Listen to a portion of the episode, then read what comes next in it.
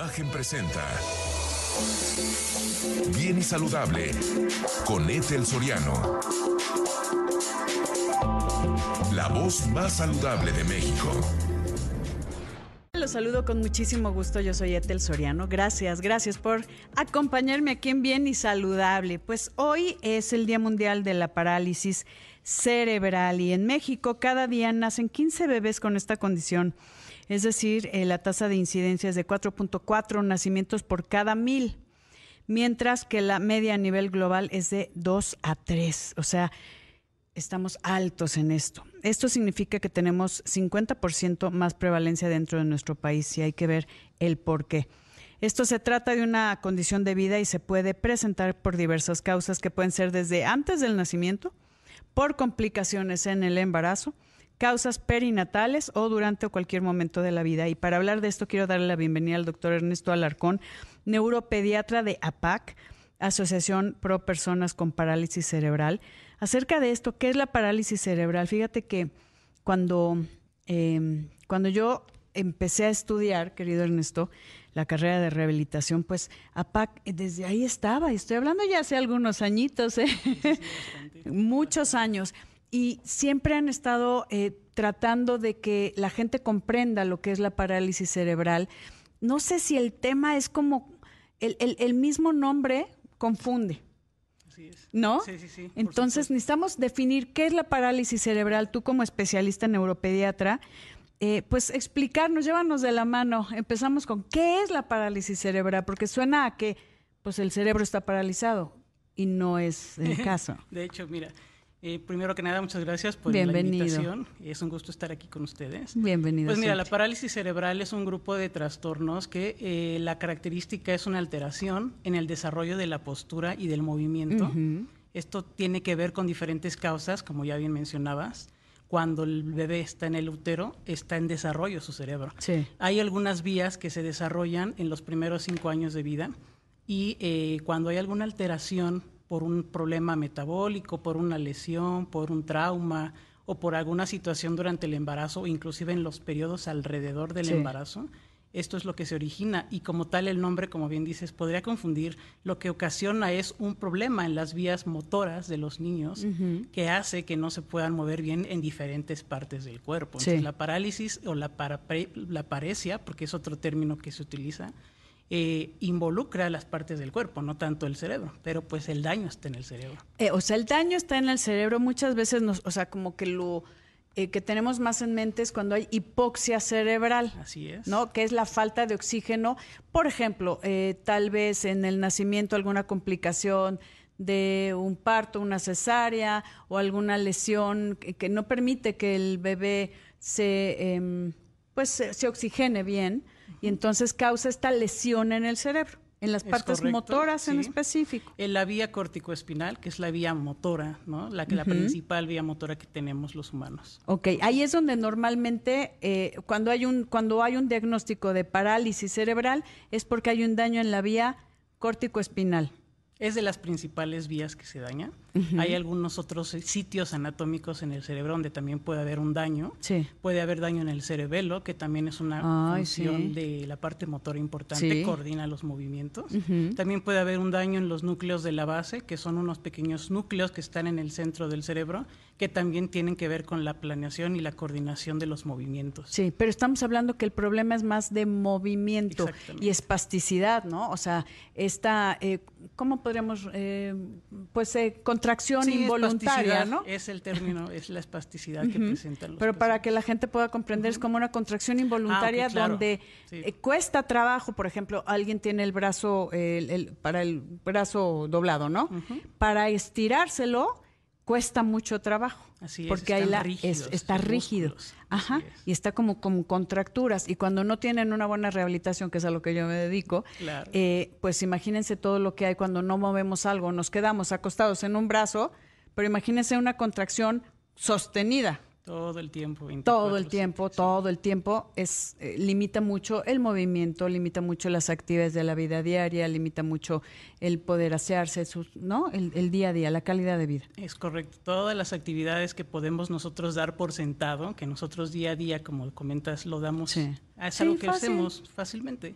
Ellos no lo pueden realizar, inclusive necesitan asistencia de su cuidador y, inclusive cuando ellos lo hacen, los cuidadores batallan para hacerlo, para ayudarlos. Algo que queremos entender, eh, querido doctor Ernesto Alarcón, es qué pasa cognitivamente. Cuando hablas, ves a alguien comparar, porque es, notorio, eh, cuando no pueden controlar, si puedo decir así la palabra, controlar los movimientos, piensas que tal vez tiene otra cosa. Eh, hablando de pues algún tipo de demencia o problemas em, de cognitivos, problemas de, aprendizaje, tanto que hay alrededor de lo que somos, el cerebro. Pero, ¿qué pasa realmente en el cerebro? Porque una cosa son los movimientos de brazos, eh, la boca, el, salivar o el babear, el no poder deglutir adecuadamente la saliva, no sé, tantas cosas que hay con relación al movimiento, pero ¿qué pasa en el cerebro? Sí, es, es, interesante esto que comentas porque es un estigma que muchas veces tenemos en torno a la parálisis cerebral. Hay pacientes y muchas personas con parálisis cerebral no necesariamente tienen un daño cognitivo. Con cognitivo pues nos referimos a la inteligencia, básicamente. Exacto. Entonces, el cerebro tiene diferentes estructuras y hay veces que las causas que dañan y que hacen la parálisis cerebral también empiezan a dañar áreas cognitivas y esto ocasiona que algunos pacientes tengan déficits intelectuales pero no es una regla. Entonces lo que sucede aquí es que el movimiento está poco controlado y esto involucra también el movimiento de la, cara. Entonces los músculos que articulan y que ocasionan el habla también están dificultados y también no oh. pueden hablar bien estos pacientes. Pero ojo, y me voy a una pausa. Imagínense a alguien que no tiene un problema cognitivo que se da cuenta de todo lo que hay alrededor, ¿no? Que cognitivamente está íntegro, pero simplemente no puede controlar sus movimientos y tiene espasticidad y ve las reacciones también de los que estamos alrededor. Entonces, aquí queremos hacer una, eh, pues un llamado a que aprendamos más, a que nos eduquemos en relación a lo que es la parálisis cerebral. Queridos amigos, voy a una pausa y regresamos. Les recuerdo que estamos también a través de Imagen Multicast, canal 3.4 de televisión abierta, 162 de Sky y siempre en YouTube siempre, siempre cerquita de ti en Imagen Multicast o Excelsior TV en vivo. Regresamos, no se vaya. Y es el, el Día Mundial de la Parálisis Cerebral y lo estamos conmemorando con información.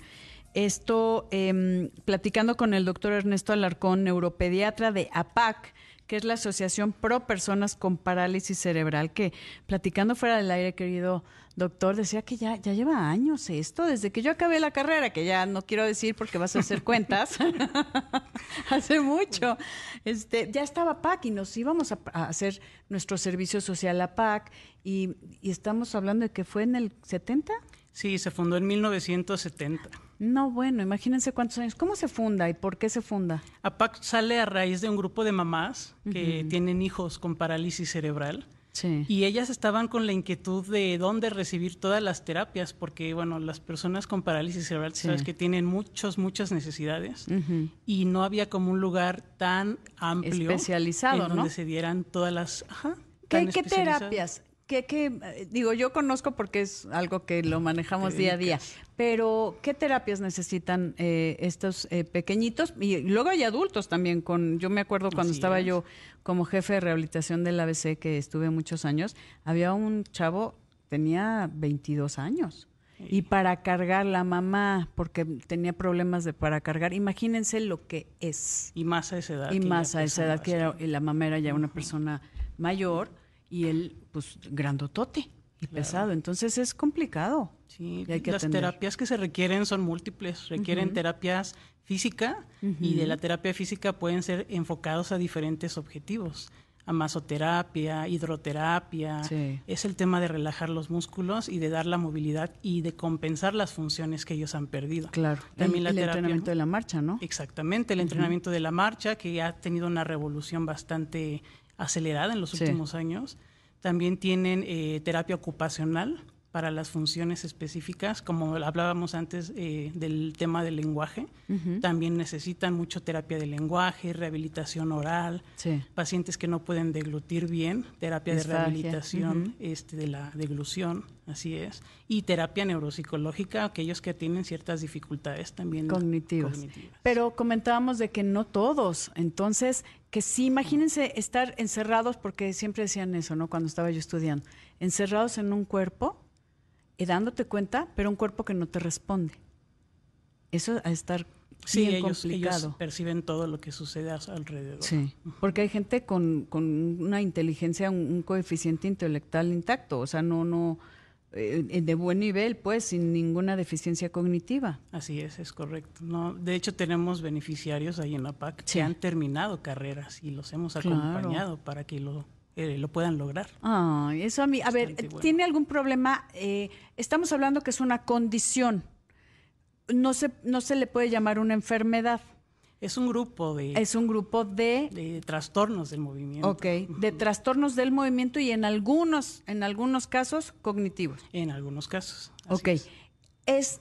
no hay, hay, hay, hasta dónde, o sea, mi pregunta es si en algún momento empieza por estos trastornos de movimiento, por esta falta, cuando hay muchas secreciones, cuando hay neumonías que no puedes, al no movilizarte tu caja torácica, empiezan a ver, eh, las secreciones se van, tú sabes, deteriorando, van van acumulando. y acaban con problemas respiratorios, pero pueden vivir muchos, muchos años. Sí, realmente la, la cuestión de la esperanza de vida en estos pacientes tiene que ver más con las comorbilidades las enfermedades asociadas. Exactamente, son las enfermedades que se asocian a la parálisis cerebral más que la propia parálisis cerebral, ¿no? Entonces ahí entra mucho, como tú comentas, la rehabilitación para que estas condiciones sean lo menos graves posibles. Claro. Que eso es bien importante, desde lo que decíamos, el movimiento, eh, desde hay gente que no los mueven y hay unas escaras, los puntos de presión se infectan, las úlceras. No, no, no, no, ¿qué les puedo decir? de verdad, por eso es tan importante trabajarlo de forma integral y, que cognitivamente, pues les decíamos que son pocos los casos que tienen una alteración cognitiva, entonces hay veces que estás encerrado en un cuerpo que ve todo lo que hay alrededor, que quiere expresarse, pero que su cuerpo no le responde. ¿no? Así es. Ahora, ¿cómo ayudamos a PAC? Que eso es algo importante, querido doctor Ernesto Alarcón. Eh, APAC lleva 70 años fundado por estas mamás con, con pequeños, con, con parálisis cerebral, que desde el nombre sí confunde. ¿Cómo debería de llamarse? O sea, cómo le aparecia pues, o alteraciones del movimiento, este, pero sí está... El nombre científicamente estipulado pues sigue siendo parálisis cerebral. Realmente aquí la labor es explicar realmente cómo es, cómo funciona, qué sí es y qué no es, ¿no? qué presenta y qué no presenta. No es una parálisis cerebral. No, tan del cerebro no. No, es tan sencillo como dices, porque tiene diferentes manifestaciones. Es un abanico de manifestaciones que va a tener no es lo mismo en un paciente que en otro. Claro. Entonces no es fácil. Y va a depender del área donde se afectó por, como decíamos, cuestiones perinatales, o sea, lo que hay alrededor del nacimiento, problemas, eh, algunas secuelas de alguna complicación, eh, algún traumatismo. Problemas genéticos, que cada vez se saben más causas genéticas de parálisis cerebral también. Dame ejemplos. Tenemos síndromes genéticos, por ejemplo, síndromes metabólicos que se asocian a déficits de ciertas enzimas. Sí. Y hay problemas como, por ejemplo, hay una que es la deficiencia de AADC. Es súper rara, poco conocida, que cada vez más se, conoce como una imitadora, gran imitadora de parálisis cerebral. Y así hay muchísimos trastornos genéticos que pueden asociarse a este síndrome. Ya, pero por ejemplo un parto, y lo tengo que decir, un parto mal atendido, en manos inexpertas. Correcto. Eh, en el momento que debería estar el bebé ventilando adecuadamente y no lo hace, pueden tener que muchas de las causas son esas, ¿no? Sí, es muchas de las causas y más en este en el medio que vivimos. Sí. Es mucho que vemos eso también. O sea, por problemas de mala atención en el momento del nacimiento. Así es, cuando, cuando nace el bebé, a veces tenemos una situación de mala atención, pero también puede ser que el bebé con alguna situación que le dificulta el adaptarse al medio cuando nace, un cordón umbilical al cuello, por ejemplo, y entonces le falta el oxígeno y esto hace que el cerebro sufra, inmediatamente. Sí. Sufra, hay lo que se llama hipoxia. y eso le condiciona parálisis cerebral, que no es una parálisis del cerebro, sino hay alteraciones en algunas áreas que normalmente provocan alteraciones motoras de movimiento. O sea, para que nos comprenda mejor, alteraciones del movimiento. Vamos a una pausa y regresamos con más. No se vaya. Platicando con el doctor Ernesto Alarcón, neuropediatra de APAC, que es la Asociación Pro Personas con Parálisis Cerebral. Estamos haciendo con información para que todos comprendamos qué es. Eh, por ejemplo, eh, todo el tema de las causas, em, que puede ser la, sintomatología, para que lo tenga en mente, puede ser desde problemas eh, para mover los brazos, piernas, eh, que obviamente trae alteraciones para la marcha, así como complicaciones en el lenguaje, lo que comentabas, y específicamente en articulación, en el, articular palabras, ¿no? Em, porque no controlan los movimientos, así. Entonces, tenemos que hacer una terapia integral eh, desde terapia lenguaje, desde terapia física, todas las modalidades que hay dentro de la rehabilitación. También terapia ocupacional, por supuesto, tan importante. ¿Cómo ayudamos a PAC? Eh, porque llevan estos desde, pues, ¿qué? 50 y... Desde 1970. Tres 53 años, ya. Llevamos un gran camino recorrido, claro. Sí, 50, ¿y cuántas personas han visto pasar? Se ven aproximadamente 500 beneficiarios al año.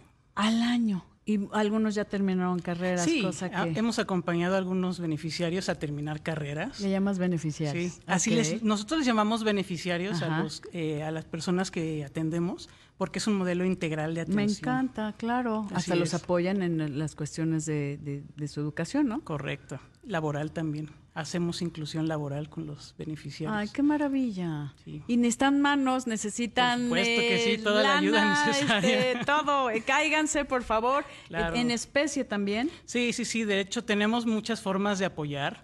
Se puede apoyar por donativo en especie precisamente, por donativo eh, de forma económica.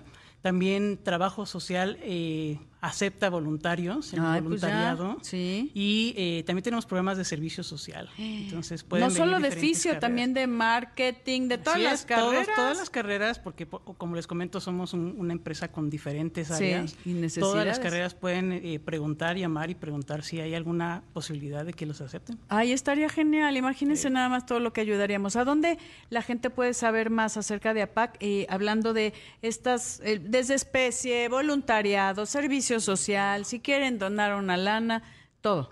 Tenemos diferentes redes sociales, estamos en Facebook como APAC-DF, estamos en Twitter, bueno, ahora ya es Threads, ¿verdad? Como APAC-MX, estamos en las redes sociales de la página de internet www.apac.mx. APAC, así, APAC, como se en, en el Instagram estamos como APAC IAP. IAP, y la institución de asistencia privada. Exactamente. Eh, en el Facebook, repito, estamos como PAC, IAP. Ok. En el Twitter, en el X, estamos Twitter, como... toda la gente lo conoce Estamos como APAC-DF. Ok. Y en la página social, eh, la página es www.apac.mx. Ok, por favor, necesitamos manos, necesitamos recursos, móchense, porque aquí sí, el tema no solo es rehabilitación, como, como dice el doctor Ernesto Alarcón, eh, son, es un manejo integral desde la inclusión laboral, que se me hace también muy, muy importante. Luego necesitan, lo que te comentaba, eh, sillas de ruedas, porque después ya no pueden caminar, sin, ¿no? Porque hay ciertas alteraciones. No hay uno igual, no, hay un beneficiario igual. Depende del área que está alterada. Es correcto. Y necesitan cosas para mejorar su calidad de vida. Y también de la parte educativa, también se aceptan muchos eh, apoyos. En la parte educativa estamos divididos en educación formal, educación alternativa. Entonces, la educación formal incluye todas aquellas eh, personas que van a cursar desde inicial, preescolar, primaria y secundaria. Ah, También se les puede apoyar con la preparatoria en línea.